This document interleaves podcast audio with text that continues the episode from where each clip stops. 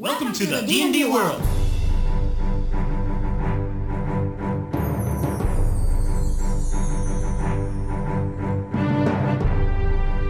Olá, jogadores e DMs! Estamos aqui para o episódio 88 do podcast Rolando 20. Eu sou Daniel Anandi Fala galera, aqui é o Sembiano. e hoje nós vamos falar das dungeons que estão no Tales of the Yawning Portal, né? O próximo lançamento da, da Wizard of the Coast, o próximo lançamento pro D&D, que vai falar de várias das dungeons clássicas. Na verdade, falar não, né? Vai trazer de volta para a quinta edição várias das dungeons clássicas do D&D. E aí a gente resolveu falar um pouquinho de cada uma delas. Né, Gustavo? Quais que são as dungeons que a gente tem aí na, na nossa lista? Cara, eu, eu vou começar pelas minhas aqui. Sunless Citadel, Uhum. ou como ficou conhecida aqui, a Cidadela Sem Sol, né? Grande Cidadela Sem Sol. Cidadela Sem Sol. A Forja Fear, né? Que Esse fica o quê? Forja da Fúria? Ou...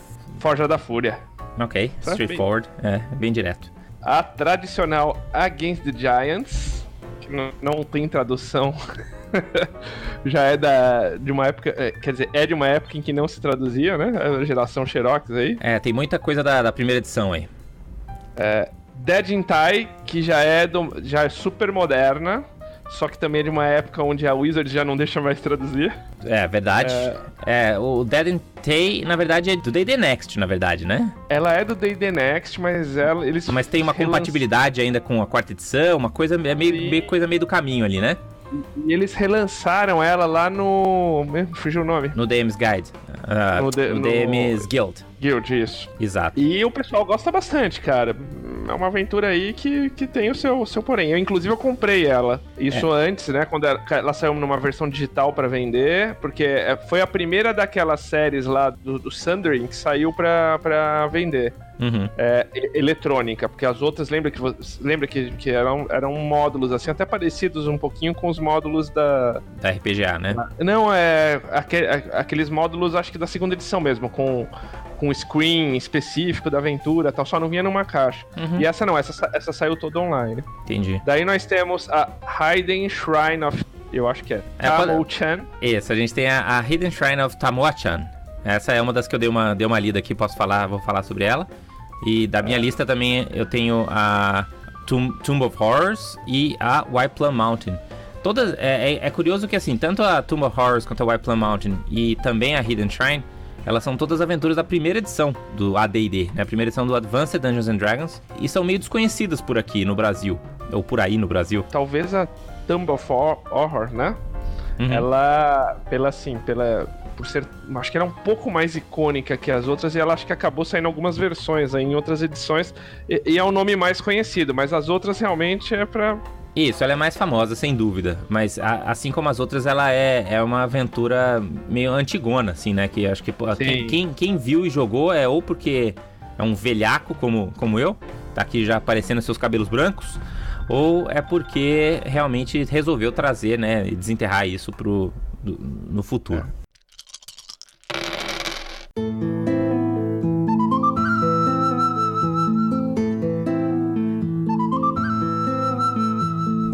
eu acho que a gente podia fazer. A gente podia tentar fazer em que ordem aqui? Vamos tentar fazer uma ordem mais ou menos cronológica? Olha, Quer fazer na acho que- ordem do e-mail? a gente pode tentar fazer na ordem que eu acho que elas vão acontecer, né? Ah, você tem uma ordem que você acha que elas vão acontecer? Ok. Sim, porque a, a tendência do o, o lance do, do suplemento é meio aquele tipo ser uma uma Perspectiva uma campanha, histórica? tipo, não, perspectiva de níveis mesmo, sabe? Ah, pode crer. Então elas eh, estarem na ordem de níveis dos aventureiros. Isso. Tipo, Tipo, a ideia é o aventureiro fazer um, um Pokémon de dungeons e colecionar todas, é isso?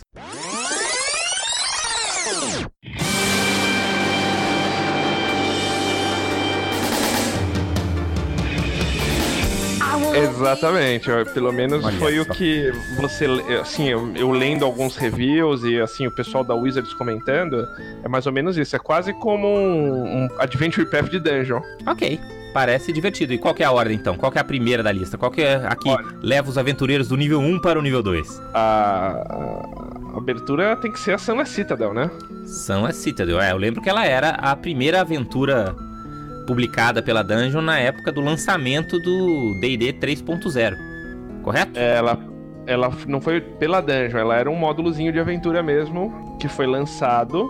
É, foi, digamos assim, o primeiro Adventure Path moderno, que a, a, a Wizards estava É. lançando o D&D. Adventure E ela- Path, né? Porque, entre, entre aspas aqui, estou fazendo no vídeo, porque, né, não tinha muita sequência, assim. Exatamente. Isso, isso inclusive, é uma, é uma, digamos assim, uma crítica a elas. Mas eu acho que elas que impulsionaram aí essa ideia do Adventure Path, que é aquele Ok. negócio de levar, levar o, do 1 ao 20. Mas, de fato, assim, a, a conexão entre essas aventuras eram meio soltas. O fato é que essa foi a, a aventura, digamos, que, que abriu, né, o o o D&D. A pessoal tava... Aquela expectativa, quem viveu esses tempos, tava aquela expectativa represada de anos que não lança nada da, E, da e segunda edição, né? Exato. Manda pra gente então a sinopse, né, o resuminho, o blurb da Cidadela Sem Sol. Cara, a Cidadela Sem Sol, ela. Primeiro, assim, a ambientação dela é naquele estilo neutra, mas é um quê de, de Greyhawk. Então, os players eles estão numa cidade, mal me recordo, chama Oakrust.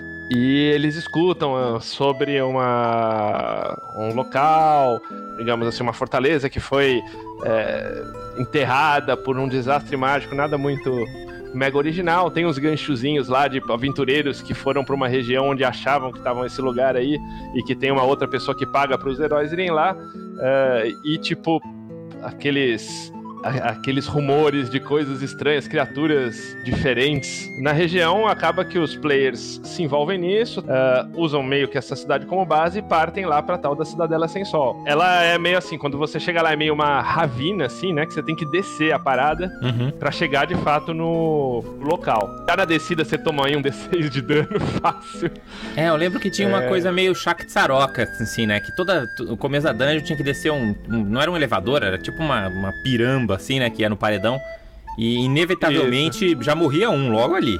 Que- Aqueles personagens nível 1, ali. né? Terceira edição, um nego D8 já HP. ficava, se, não, se não morria, ficava no. Ficava ali pertinho. Ah, mas é, a história toda. A gente vai tentar não dar spoiler, mas assim, não tem muito como não dar spoilers, É. assim, porque também são aventuras já meio, meio carimbadas, né? Então, um- alguns mínimos spoilers va- vai ter, né? Tipo, quem que é o vilão final, assim, até porque essas dungeons não são dungeons de plot twists. Se tiver algum plot twist, a gente vai tentar evitar. É, ela, ela é um dungeon crawl, né? É, só que ela. Digamos assim, a ecolo, apesar de ser simples, conceito simples, ela ensina bastante, ou ensinava bastante na época. É, como qualquer aventura introdutória de D&D, o jogador a jogar, o mestre a levar as coisas tal. Só que ela tinha uma ecologia que casava muito e que fluía muito o jogo, assim. Então fazia sentido. Você tinha ali é, e você vai descobrindo ali no meio, por exemplo, uma tribo de kobold que tem problema com a tribo de goblin, ah, que tem problema com os, os o- digamos assim, os antagonistas, ou o antagonista real mesmo, que é um, que é um druida. É, o druida e uma árvore, né?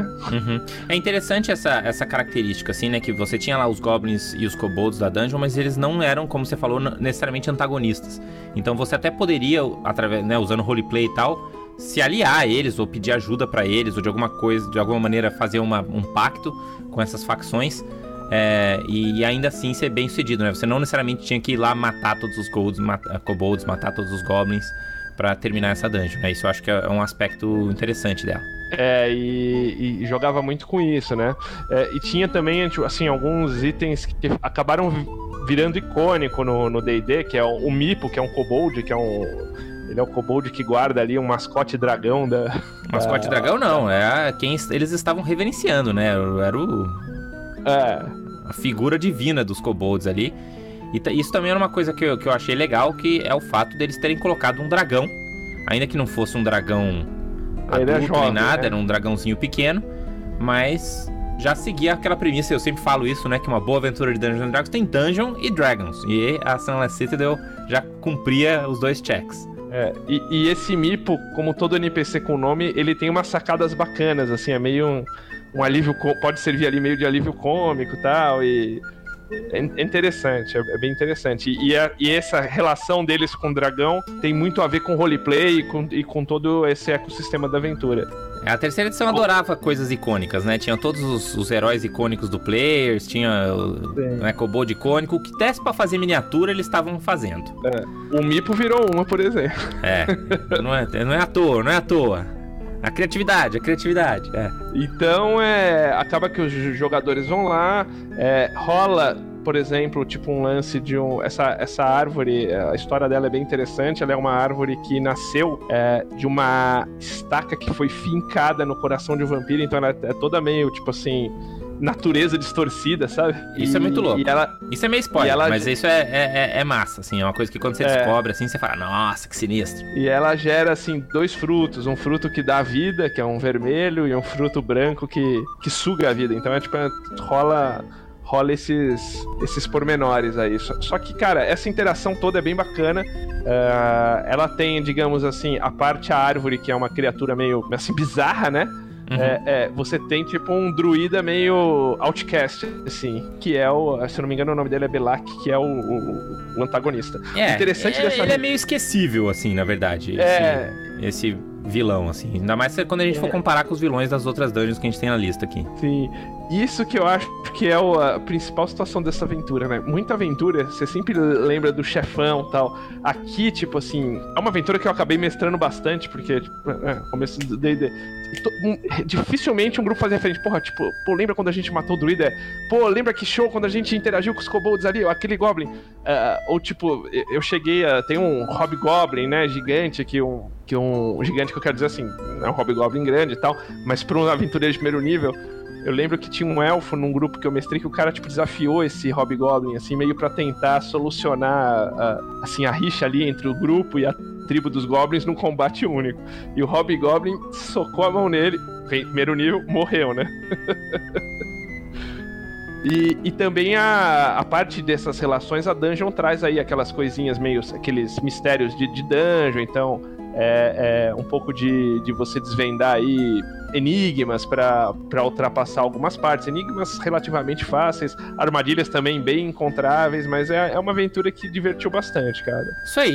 Uh, eu, a, a, minha avaliação é que a Sunless Citadel, ela tem, né, tem um vilão pouco memorável, não é que nem, por exemplo, o Calarel, que veio depois, na quarta edição, ou, ou, ou, né, ou a Cererac, da Tomb of Horrors. Mas, mas tem alguns pontos memoráveis. Eu acho que o, o, do que eu mais lembro realmente é o Mipo.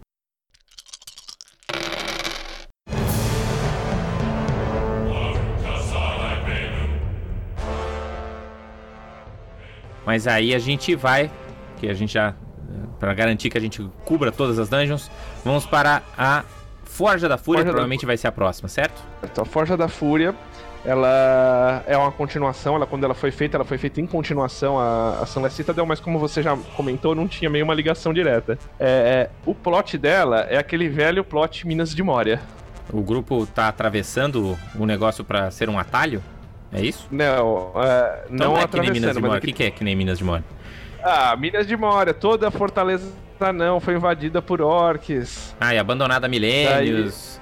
É, tipo um Gauntlet Girl, ou um Mirabar, ou um. Então é. E tem algo estranho, né? mais ou menos. E, e, Mas o que, que os aventureiros vão fazer de... lá, assim, né? Na parte da sinopse é, os aventureiros vão fazer isso. O que, que eles vão fazer lá? Assim, Na parte que, da sinopse, qual é a chamada aventura? Que é um pouco diferente da, da Sunless Citadel. Tipo, é aquela aventura que já te coloca na parada lá.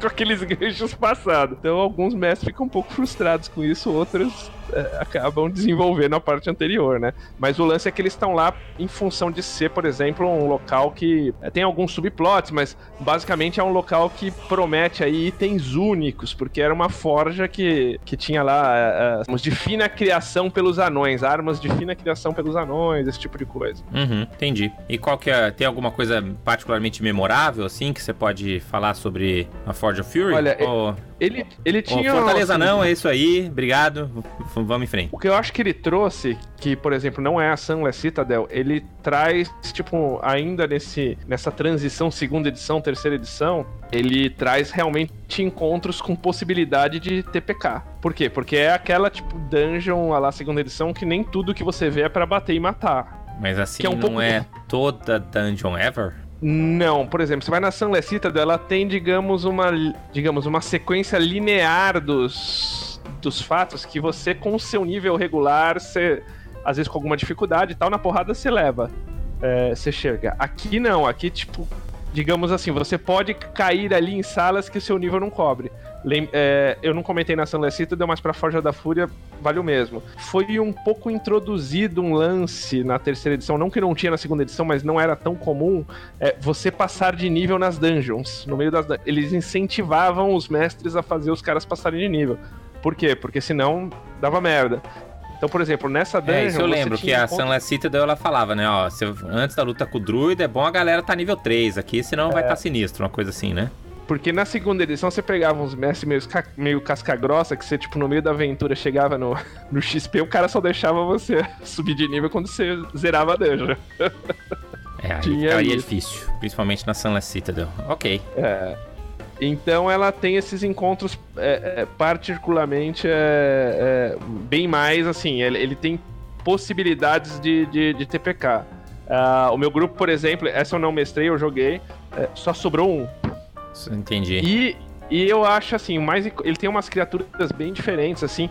É, o que eu lembro dela, a ecologia dela não é tão. Tem assim alguns grupos que falam, porra, mas por que, que esse cara negocia com esse cara se ele é, é tipo os, os Dark Dwarfs lá? Os caras podiam ter limpado a parada.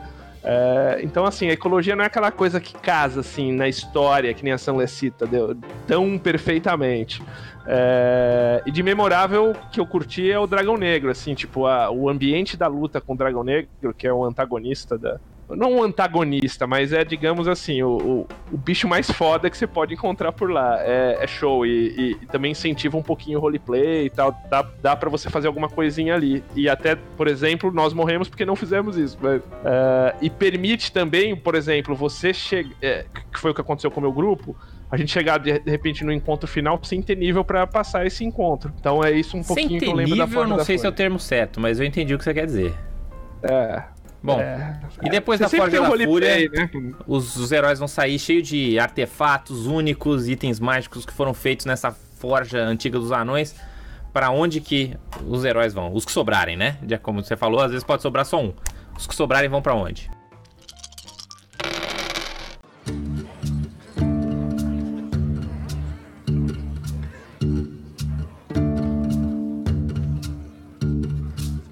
Aí tem. Eu, eu não. Essa é a sequência básica que eu imagino. As outras, para mim, são muito parecidas, porque são aventuras bem foda, né? Pode chutar é, aí, a mas, gente vai na ordem que a gente achar também. Chutaria, a, eu chutaria aqui a. Against the Giants. Against the Giants. Sei muito pouco sobre essa aventura. Mas você jogou uma spin-off dela, né? Eu joguei uma spin-off dela, sim. Eu joguei a aventura da quarta edição, que se chamava... Você jogou duas spin-off dela, não foi? Tem uma nova que você jogou dos gigantes aí, que, você, que é da... Nova? A Storm's King Thunder?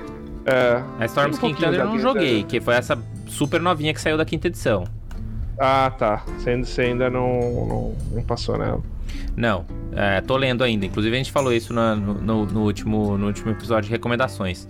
Que eu recomendei essa aventura. Não, eu joguei a da quarta edição. Eu não lembro como é que ela chamava. Como é que ela chamava? Eu é... achei que você jogou. Ela tinha uma, uma, uma versão 3,5, alguma conversão, né?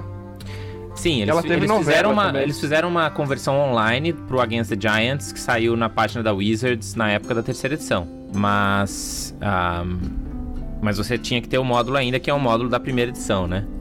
Ah, uma coisa que eu esqueci de te comentar sobre a Sunless Citadel e a Forja da Fúria. A Sunless Citadel, quem fez foi o Bruce Cordell que é um designer da Monte Cook Games, hoje bem bem da moda, assim, de RPG. É, e na verdade... E a Forja Fúria... Ah. E a Forja da Fúria, o que também é um... É um... Ele acabou abrindo também uma empresa de, de jogos, é o Richard Baker. Uhum. É, e curiosamente, tanto o Bruce Cordell quanto o Richard Baker, eles foram, respectivamente, também quem foram os autores do Keep on Shadowfell e Thunderspire Labyrinth, que são os equivalentes da quarta edição. Ah, é verdade, verdade. Então eles usaram Mas a mesma. a mesma duplinha. Isso. É, é o Revenge of the Giants. Ah, Essa que é, que é a aventura. Que é uma aventura do nível 12 a 17 para a quarta edição. A gente mestrou ela inteirinha dentro do dentro daquela campanha que eu inclusive publicava no, no blog do Rolando 20, que era os Escamas Púrpura, né, que era uma aventura em Forgotten Realms. E aí a gente jogou ela inteira. O autor dela é o da Games the Giants, é o Gary Gygax, né? Da Against the Giants. Exatamente. E ele faz parte de uma série de aventuras, tipo meio no estilo Adventure Path, que também tem uma pegada meio tipo todos contra os gigantes, né? Que é um pouquinho essa pegada agora da, da Storm King's Thunder. Ela, ela elas foram juntadas no que eles chamam de D-Series, lançado em 1978. Isso, é, exato. Eles tinham uma pegada dos, dos módulos independentes, assim como a Storm King's Thunder, ela tem os capítulos, né, da aventura, e aí os capítulos são meio que ligados a cada um dos tipos de gigante, né? Então é. a, a Against the Giant tinha lá um pedaço que era contra os Hill Giants, tinha um pedaço que era contra os Frost Giants e os Fire Giants. É. E, e, isso é uma coisa que é mais ou menos similar na Storm King's Thunder e na Revenge of the Giants também em, em numa perspectiva menor, mas também tinha essa pegada de ser uma aventura onde são várias pequenas mini dungeons ou pequenos vários encontros onde você vai contra cada um dos diferentes tipos de inimigos. É, ela também, como as outras duas, ela é, tipo, digamos, localizada na em Greyhawk, tanto que ela sofreu uma novelização, ou seja, é, um, é uma aventura que virou um, um novel depois, um romance, chamado Against the Giants The, Liber the Liberation of Geoff, que é um, é uma, um local em Greyhawk. Então, uh, traz aí essa, essa situação, né? Os módulos, eles foram muito bem recebidos uh, em críticas, né? Em 1978. Foram, na época, ranqueados entre 9 e 10 do e era bacana uma também porque saiu um pouco dessa coisa tanto de dungeon, né? Assim, tinha dungeon ainda, né? Que você ia lá falar com os Hill Giants, tinha lá umas dungeons que você acabava entrando. Mas como ela era, era muito mais ela uma questão de, de, né, de grupos de inimigos do que de uma localização, eu acho que isso deu uma característica diferente para esses, esses módulos, né? É, o Lan, é, ela é uma dungeon crawl também típica, que é, afinal, é, é a, é, digamos, a pegada do, do módulo, né? Sim, e sim. módulos de D&D, ela... na mais primeira edição, é tudo meio assim. É, é, ela juntou, assim, o que veio se tornar Against the Giants, ela, ela é a junção de três aventuras da D-Series, que é a, a Steeding of the Hill Giant Chief, a Glacial Rift of the Frost Giant Jaw e a Hall of the Fire Giant King. Uhum. Qual, qual que é a pegada aqui? É você enfrentar todos os tipos de gigante numa, numa porrada só. Uhum. É isso aí. A gente vai ter mais do Gary Gygax, não, não se preocupem. O que, que, mais que você acha que vai vir depois do... Originalmente ela era de níveis 8 a 12. Então Exatamente. talvez a gente tenha alguma coisa vindo antes aí, dependendo de como eles balancearem Against the Giants. É, eu acho eu que vou não, falar porque... que assim, eu lembro de ter lido a adaptação e fiquei na época da terceira edição, pensei lá, será que dá pra usar? Eu achei meio, meio, meio basicona, assim, meio meio pouco interessante a Against the Giants. Porque basicamente é isso. Você vai lá matar uns gigantes, mas você não se importa muito com o plot. Uh, é, na época ah, o plot, que eu li. O plot inicial, o plot inicial dela é aquele igual do Storm King Standard. Tem uns gigantes aí, tipo, que estão começando a atacar, vai lá, os caras da vila próxima, contrata os aventureiros pra, pra dar porrada. É, aí você não é, deixa daí... muito espaço para para coisas mais criativas, né? O, o lance dela é que ele traz, digamos assim, tipo, alguns personagens clássicos e que viraram, tipo, também icônicos, que é o, o Frost Giant Jaw, que acho que até aparece na, na Storm King Standard. Mas quem que é o cara clássico? É, esse gigantinho aí. Tem, ele ah tá, o vilão. Mini... Tá dizendo que fez um vilão clássico. Um, um vilão clássico, uhum. que é o, o, o Jaw né? Que é um Frost Giant. Acho que Jaw é, é, um, é um título, não é um nome, né? Boa, boa pergunta aí. Fica aí pra galera ver no, no chat. Eu, eu sempre achei que fosse o nome, porque eu nunca joguei isso. Tem um outro personagem que ele aparece. É, é o, o nome dele é Grugnur. Ele é um Jar. Ah, ele é o Jar Grugnur. Ele é um Jar Grugnur. Ah, esse é, é o Jar cara. é o título dele, que é o tipo o rei dos gigantes. É tipo o, o que tem no, no, no seriado dos Vikings. Exato. Tem sim o Kingsnur, lembra do Kingsnur? Que tem até uma miniatura bem show dele, né? Não. Na, na, na, na primeira série de miniaturas que lançou, quem, quem, quem curtia D&D Minis lembra. Ele hum, é um, ele é um personagem rela, relativamente icônico. E que eu, que eu lembro é bem nessa pegada, assim. Eu não sei se a Against the Giants vai vir logo depois da, da Forja da Fúria, mas se vier, tem essa parada massa que, né, junto com um monte de Fire Giants e, e, e, e, o Fire Giant King, que dá nome à terceira parte da aventura, tem lá também um dragão vermelho, né? No, estão num vulcão, uma coisa desse tipo assim, nesses, nesses lugares onde mora gigante do fogo. E aí, então, é... encontrar um gigante, né, um, um, dragão vermelho é sempre um, um momento, momento épico aí na sua carreira de aventureiro. Então, fica a dica para quem for jogar Against the Giants. Vocês não contem que fui eu que contei, mas tentem arrumar umas poçãozinhas de resistência a fogo. Vai ser útil no final. É.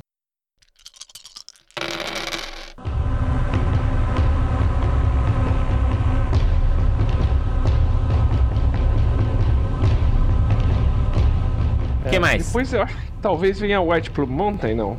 É possível, assim. Talvez a, a White Plum Mountain venha antes, né? Porque, assim, de novo, depende muito de como eles fizerem a adaptação para quinta edição. Né? Originalmente ela era de níveis 5 a 10 pro AD&D primeira é. edição. Então... Eu acho que elas vão ser subsequentes. Eu não sei em que ordem, mas elas devem ser aí uma seguida da outra. E pode né? ter umas em paralelo também. Não sei como é que eles vão fazer, né? Vamos, vamos, vamos ver quando a gente tiver o, o livro ou mais informações. A gente até pode adicionar comentários lá no, no blog. Ah, mas eu posso falar um pouquinho da White Plum Mountain. Ela é, foi também, ela foi parte da série de módulos especiais, né? Os módulos especiais começar, começou com a Tomb of Horrors e a White Plum Mountain foi a segunda dessa série. Ela foi escrita por um cara chamado Lawrence Schick e eu nunca ouvi falar. É, que depois na verdade ele não, não ficou muito na, na TSR como os outros, mas é interessante que basicamente que assim ele era como nessa época muitas das pessoas que acabaram escrevendo RPG ele era um fã, jogava, achava super massa. E aí ele fez essa submissão pra TSR com. Tipo, ele juntou todos os puzzles que ele mais gostou que ele tinha feito como DM, assim, juntou tudo numa dungeon só e mandou pra, pra, pra TSR. A TSR falou: Não, massa, tá massa, vamos publicar do jeito que tá, assim mesmo. Tanto que ele dá entrevistas depois que ele meio que se arrepende um pouco, assim, de de algumas coisas que ele colocou lá, porque ele falou: Meu, eu só queria que fosse tipo um portfólio do meu trabalho de Dungeons. Não que a gente fosse publicar a aventura daquele jeito, né? Se eu pudesse ter dado um tapinha, eu poderia ter feito uma dungeon melhor, que fizesse mais sentido e tal. O resuminho dessa, dessa aventura da Waplan Mountain também não é muito diferente da Forja da Fúria, né? Então a gente tem essa dungeon, também é, é lá no mundo de Greyhawk, mas sem grandes ligações fortes, dá para facilmente adaptar para qualquer lugar. E é onde estão guardados, é uma, é uma dungeon, né? Uma montanha antiga que tem uma dungeon lá dentro. E é lá que os jogadores descobrem que estão guardados três itens mágicos super poderosos. Né, que são itens sentientes, com todo aqueles poderes de item mágico fodão. É. Acho que mais que itens mágicos, eles são é, armas mágicas, né? Isso, são armas inteligentes, sentientes, exato. Tem um tridente que chama Wave, um Warhammer que chama Whelm e uma Sword que chama Black Razor, né? Essa Black Razor ela é, ficou meio famosinha também. Principalmente porque o próprio Lawrence Chick fala que ela era uma cópia da, da espada do, do Eric. Como é que é o nome da espada?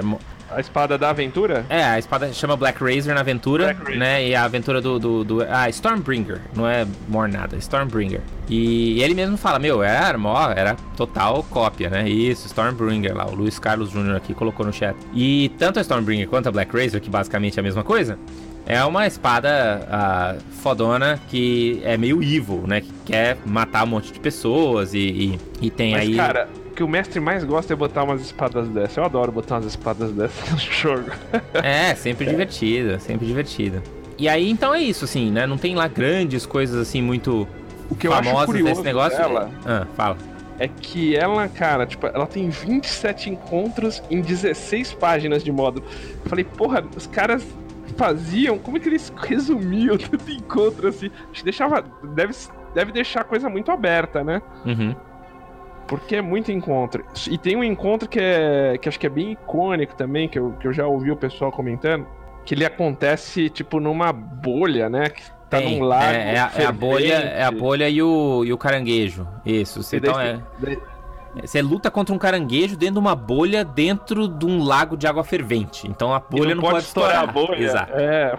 É, então, a, ideia toda dessa dungeon era isso, assim, cada um dos encontros, ele era um encontro que fugia um pouco daquele encontro tradicional do D&D de mate um D6 goblins, e era sempre uma, um, um puzzle ou uma armadilha, alguma coisa do tipo. Ah, então tá enchendo a, a sala de água, ou você tem que decifrar o negócio para passar para frente, né? Ou, ou lutas que fossem bastante interessantes, como essa luta né, dentro da bolha que não pode estourar, então você tem que tomar todo um cuidado para usar armas que podem perfurar a bolha. Um, tem, um, tem um labirinto que você luta e, e coisas do tipo. Então, é, eu, eu, eu prefiro a White Plum Mountain do que a Tomb of Horrors, porque eu acho que a Tomb of Horrors ela é muito focada em matar os players. Isso é muito sacana. Enquanto a Plum Mountain ela é mais focada em ser interessante em termos de desafio. Por conta de ser ainda da primeira edição e meio old school assim, ela tem umas coisas ainda meio exageradamente cruéis com jogadores. Mas se seus jogadores são jogadores já mais experientes, já jogam D&Dzinho há algum tempo, eu acho que ela vai te dar grandes ideias para jogar D&D. Né? E, as, e, ainda que se você roube qualquer coisa, você sempre pode roubar as armas. Né? Na época da terceira edição, ah, eles converteram o, o, módulo também, assim como Against the Giants. E eles fizeram as armas como aquelas Legacy Weapons. Lembra que tinha um suplemento que falava de. de Lembro. De Legacy Weapons, que era tipo umas armas mega roubadas lá, que você ia passando elas de nível, tinha, uma, tinha umas coisas assim que você podia fazer. Enfim, é, é isso aí, ó. Eu vou até pegar esse quote da Wikipedia aqui do, do. que. Bom, do autor aqui, não consigo falar o nome do cara direito. Ele falou assim, ó. Ao contrário da Tomb of Horrors, os desafios da White Plum Mountain foram feitos para que os jogadores pensassem, trabalhassem juntos como um grupo e finalmente conseguissem vencer e se sentir bem, se sentir bem sucedido. Né? E os jogadores gostaram disso. Então, é, eu acho que vale a pena conferir a White Plum Mountain. Como a última curiosidade, é. ela saiu naquele naquela série de livros da, da 25 do 25 aniversário do, da TSR, né? Que eles fizeram Dragonlance, fizeram várias coisas. Ah, eles legal, fizeram legal. também o, o, o Apple Mountain. E como uma curiosidade pessoal, a primeira Dragon Magazine que eu comprei, que eu tava indo viajar uh, pra, de avião dentro do Brasil em algum lugar, eu fui numa banca que era uma dessas bancas de aeroporto, isso, né, na década de 90, começo da década de 90. E aí, por um cagada, assim, na, na parte de revistas dessa banca, tinha algumas revistas importadas e tinha uma, uma, uma Dragon Magazine. E aí eu comprei essa Dragon Magazine e ela era uma Dragon Magazine que expandia coisas da Wild Plum Mountain, dava umas ideias dos encontros a mais. Essa foi a primeira Dragon Magazine que eu, que eu li. É, tem uma sequência dela, né, que foi publicada em 90, bem depois, em 99, que é Return to White Blue Mountain. Isso. Ah, acho que talvez tenha sido. Não, não foi essa, porque isso foi bem antes dos anos 2000. Ela foi lançada online em 2005. Tá. Foi é, tipo um módulo, módulozinho online. É. O, foi a D&D primeira edição, mas depois essa, essa versão extra foi lançada. E acho que você chegou a comentar, mas ela foi unificada nas S-Series, né? Que tem a Tomb of Horrors. Não, não é unificada, é que a S era, essa era diferente, né? Porque cada S ela era um um, um módulo, um módulo independente, eles não foram publicados Sim. como uma coisa só. Mas que eu digo, em tese é pra você fazer uma sequencinha também, assim, não? Não, não. não? Os S eram só módulos especiais. Porque ah, eram entendi. módulos de torneio, essas coisas assim, mas eles não, não eram. Não era uma sequência de história, eram completamente Você... independentes.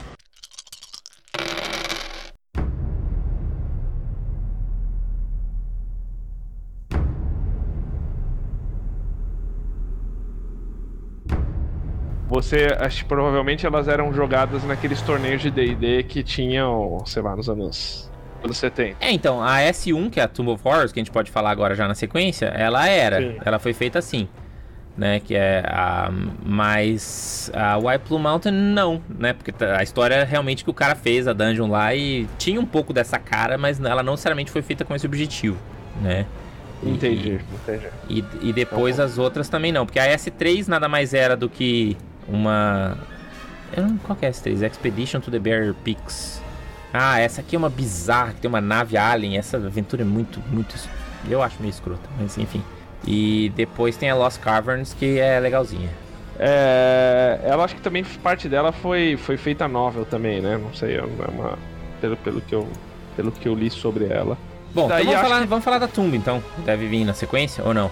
Que eu acho que deve vir na sequência, que é de 10 a 14. É, Tomb of Horrors, ela já teve diversas versões, né, pra, pra D&D, já sa saiu até uma bem recente até, né, a, pra terceira edição, eu lembro que saiu. É. Um, e, eu, e a eu tinha ela, a Return of Tomb of Horrors.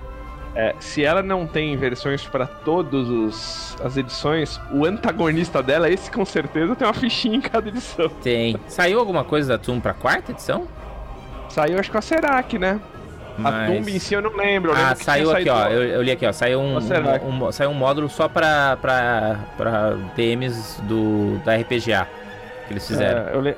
Que foi, um, que foi um update, mas era uma conversão. Não é que era, não é que saía o livro, entendeu? Eles saíram um módulozinho convertendo a Tomb of Horrors pra quarta edição. Isso foi a única coisa que saiu da quarta edição. E a ficha do Acelerac saiu, deve ter saído naquele livro dos Undeads, né? Sim. Que sim, ele é o, se eu não me engano foi. Bom, então vamos para a sinopse de Tomb of Horrors. Tomb of Horrors é, existe aí uma tumba, né? A tumba dos horrores, então tem que ter uma tumba, é a tumba do uh, Lich Acererak. E os jogadores vão ter que passar por diversos monstros e armadilhas para tentar destruir Acererak. É isso, cara. Acabou. Não tem subplots, não tem in coisas intrincadas. É isso, cara. Você vai entrar na dungeon para tentar matar o Lich que depois você vai descobrir que virou um Demi-Lich, e você vai ter que passar por muitas armadilhas mortais pra, é. Pra chegar lá. É, é isso aí, cara. Tumble Force. É, mas por que, que você entra na tumba de um Lich? Porque você vai ficar rico se você sair você de quer, lá. Você quer roubar as coisas dele, é. Porque você é um ladrão de tumbas miserável, como grande parte dos aventureiros. É isso aí mesmo. Acho que vale só a pena comentar, né, que é, uma, a, é um módulo original do Gary Gygax também, então você não pode ficar mais D&D no volume máximo do que isso. É. Né? E... Curiosamente, em Greyhawk. É, em Greyhawk, como tudo que era nessa época, ou pelo menos tudo que era do Gary Gygax, né? É. E... e... tudo que vem sendo das sequências das dungeons, né? Você percebe Isso. que não teve uma que fugiu de, de Greyhawk até agora. É, mas nem tinha muita coisa de Greyhawk, assim, não tinha Sim. muita referência pro mundo, assim, era porque falava que tinha cidade X, assim, mas meio que whatever, né, o, o mundo. Porque não tinha uma, uma relação política com o resto do, do mundo. Ó, o Medonho tá falando aqui que o Tomb of Horrors foi lançada completa para o DD quarta edição. Medonho tá falando, assina embaixo. É, disse que saiu... Ah, foi uma super aventura hardcover do, do Mausferato, né, o Ari Marmel, e o Scott Fitzgerald. Ah. Que... Só que é... Ele expande a tumba original. Ah, entendi. E aí depois também teve essa, essa, essa adaptação. É isso aí mesmo, ó. Ainda bem que nossos ouvintes estão aqui de olho para colaborar. O livro que você falou é o Libris Mortis, que saiu a... Do, da quarta edição dos Undeads, né? É. Saiu tá. no Halloween 2000. E tem uma outra, uma outra história legal é que quando ele bolou essa aventura, e essa aventura é cheia de sacanagem, assim, é cheia de sacanagem. Tipo, tem um buraco na parede que você não sabe, mas na verdade é uma esfera de aniquilação. Você vai botar o dedo lá pra ver o que é, pronto, perdeu o dedo. Então, assim, é, é uma dungeon que você não encosta em nada, você não entra em nada, e você tem que levar uns seis ladrões, pelo menos, pra tentar desarmar as armadilhas, entendeu? Porque eles vão morrer um por um. E, e, e o Gary Gygax conta que ele desenhou a dungeon exatamente porque ele jogava com o, o Rob Kuntz e o, e o, Ernie Gygax, né? Que eu acho que era o irmão dele. Que jogavam com o Robilar e o Tensor, né? Que são NPCs famosos do mundo de Greyhawk. E como eles já jogavam D&D há muito tempo, entendeu? Os caras já eram mega já espertos com as sacanagens do Gary Gygax, então ali fazia sentido. Agora, se você pega um jogador iniciante enfia ele ali, é, é, é, até frustrante, assim, porque parece que o mestre tá de sacanagem mesmo.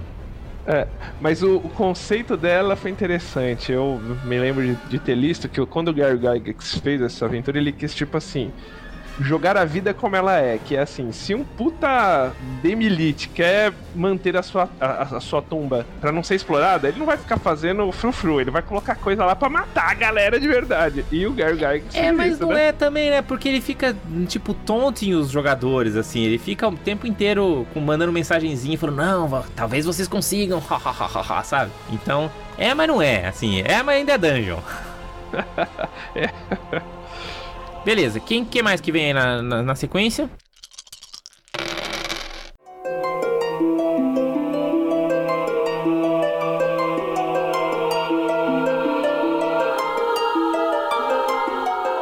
Na sequência. Eu acho que a gente só tem a Dead in Tay e a Hidden Shrine é, agora, né?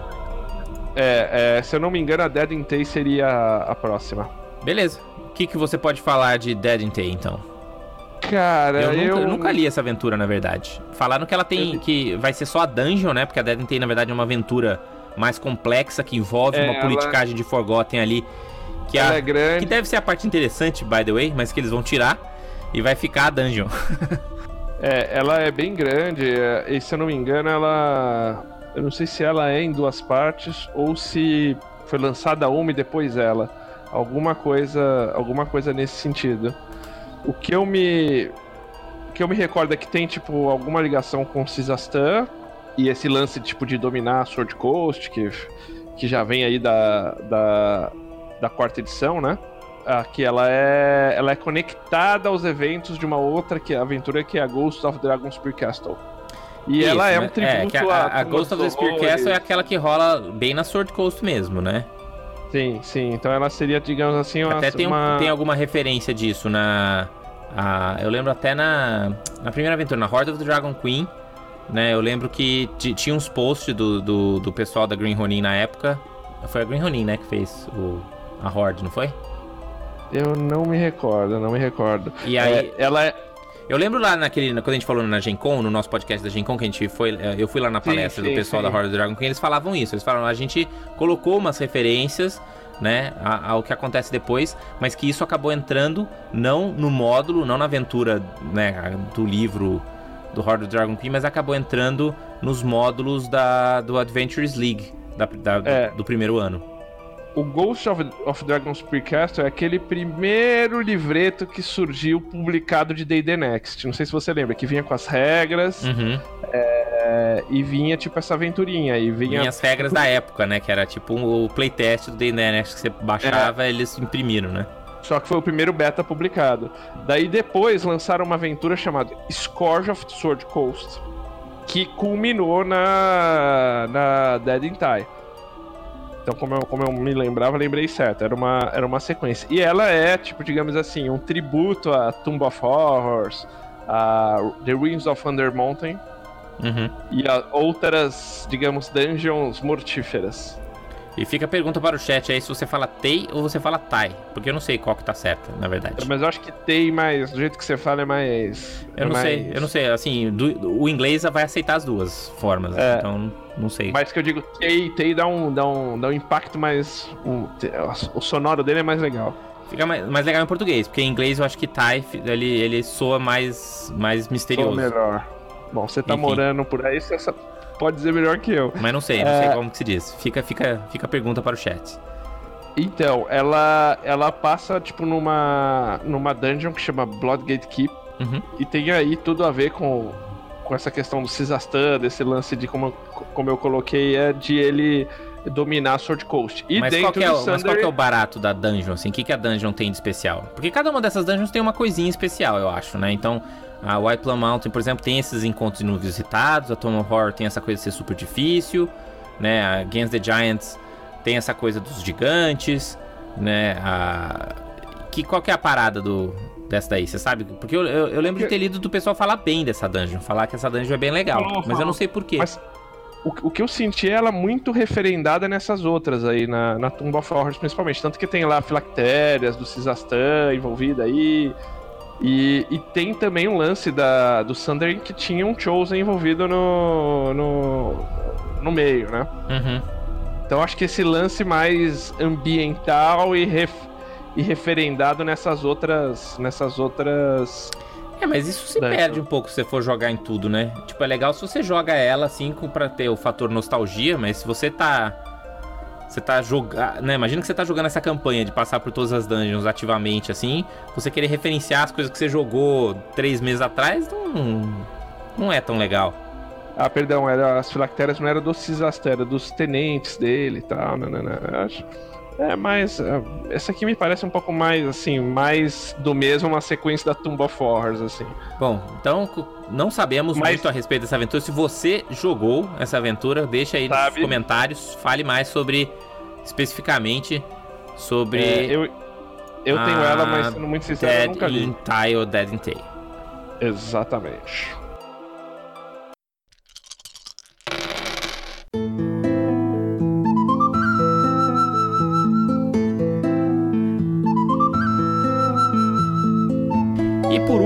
Estamos chegando aqui nos nossos 55 minutos, é a Hidden Shrine of Tamoshan, que ela faz parte do, dos C Modules, uh, que era bem focada em ser é, modos de torneio, né? Ao contrário do S, que por acaso era usado para torneio, eles fizeram uma sequência de aventuras que era realmente focado em jogo competitivo, assim, de você ver o quão bem você foi né? Que era a, a sequência das aventuras C. Então C1, C2, é. C3 e tal.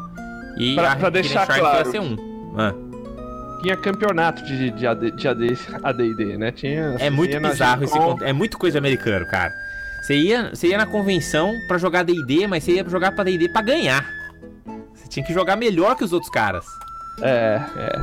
O, e, e, eu acho que aqui a gente comeu uma bola, porque a, a The Hidden Shrine, ela originalmente ela foi feita de 5 a 7. Então eu acho que ela é aquela ligação da Forge of Fur com a. Que a lembra que a gente.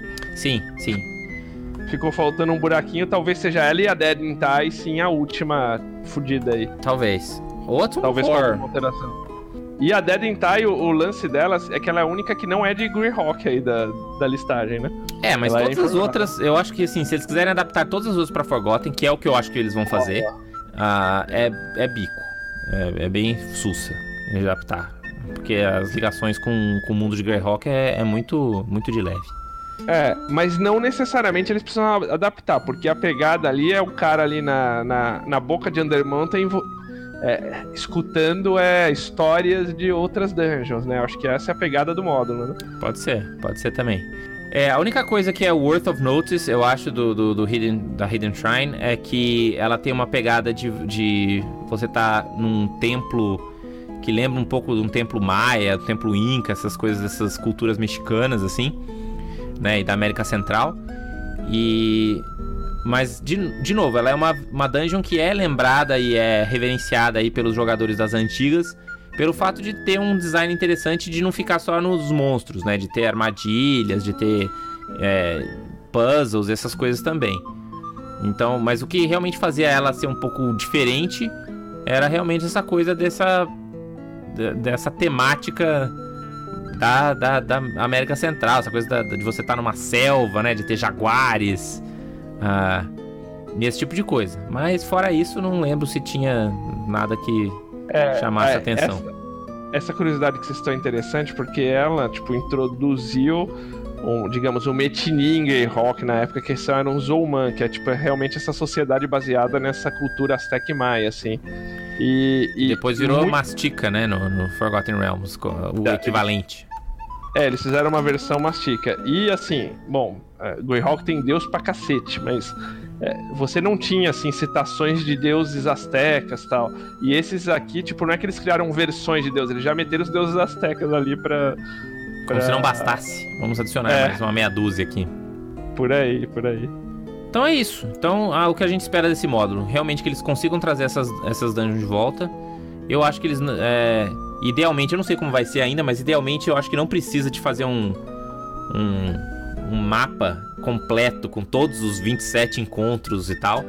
Eu, eu acho que se realmente eles fizerem um, um, um best-of e, e, escolherem os encontros mais interessantes e mais significativos para adaptar, acho que seria o ideal. Né? E, fa e, fazer um pouco mais curto também, porque eu acho que essas dungeons muito compridas elas cansam. Assim, é, pelo menos no meu estilo de mestrar.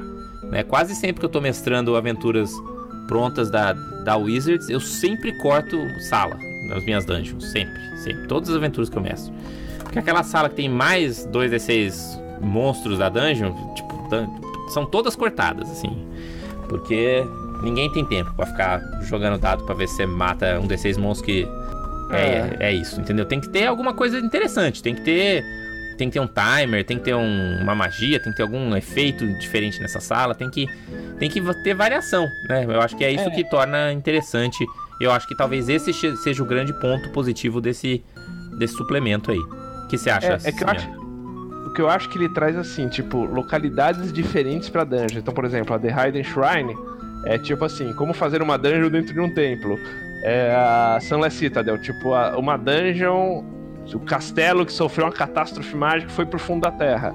A Forja Fúria é o famoso cidade anão construída, nanana. Então acho que ela traz, tipo, coisas que você pode tentar, sei lá, fazer uma junto, mas você também pode pegar esses conceitos e adaptar, que nem você falou, tirando, mas traz, acho que todos esses conceitos básicos de dungeon de fantasia você vai achar nesse livro, cara. Isso, e, e pro Dungeon Master, ainda que você não mestre essas dungeons desse jeito que tá, eu acho que exatamente pelo fato disso beber da história inteira do D&D, né? Acho que é um, um, lançamento que faz muito sentido acontecer quando o D&D está fazendo 50 anos, né? A gente está falando de, de, de, de, essa compilação das grandes melhores aventuras ou das grandes melhores dungeons da história do D&D.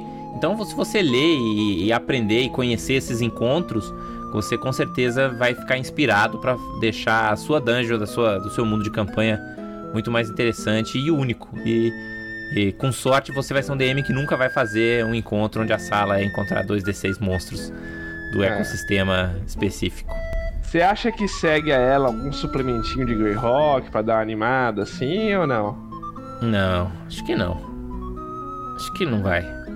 Publicado, eu acho que não sai nada de, não sai nada de Eberron, não sai nada de Saiu de Ravenloft, né? Na pegada Saiu do, aventura, né, cara? Não saiu Ravenloft. Eu, É, assim, eu adoraria. Eu ia amar de paixão. É, sim. porque, mas Não, o, o conceito é de Ravenloft. Acho que citam ali, né? Brumas, Não, não, não, tudo bem, tudo bem. Mas, Mas não é- saiu mas é, é, um, é, é um produto muito standalone, assim, né? De uma aventura reeditada e tal. Eu não sei, de repente, será que eles lançam um livro que tipo Castelo Greyhawk? Eu acho muito pouco provável. Acho muito É, pouco ou tipo. Ou tipo, digamos assim, como esse da Sword Coast, Adventures of Sword Coast. Eu digo um livro nesse sentido, assim, sabe? Eu acho que mesmo de Forgotten, a gente não vai ver nada tão cedo mais, como foi o, o, o Sword Coast. Sword Coast, é. Porque o Sword Coast foi realmente aquele negocinho pra garantir que a gente tem ali um, um suplemento de cenário pros fãs, porque é um livro que é é mais fácil de vender. Mas eu acho que não vem não, ainda mais com essa velocidade de publicação que eles estão fazendo. É, eles, eles concentram muito em vender muito livro da hora, né? E tá- tem dado certo, os caras têm conseguido.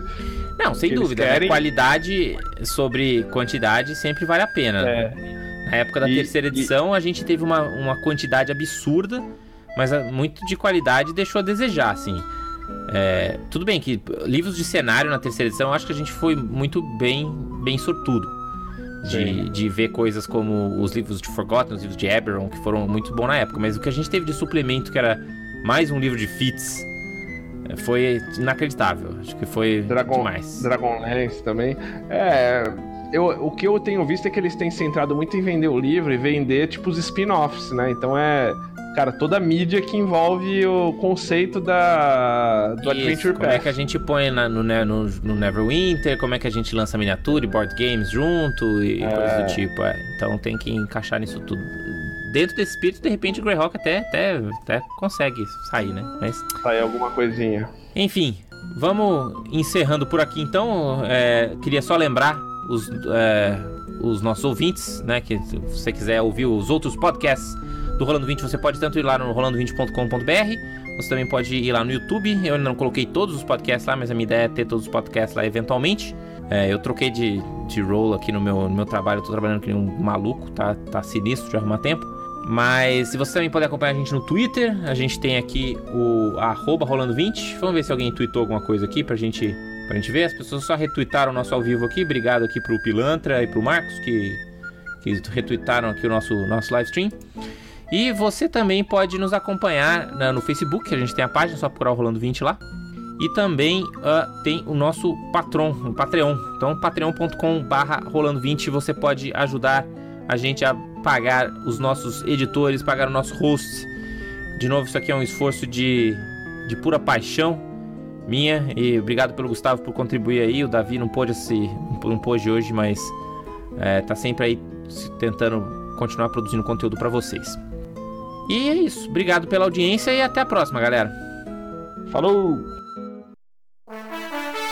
Dungeons and Dragons. Dragon, Dragon, Dragon.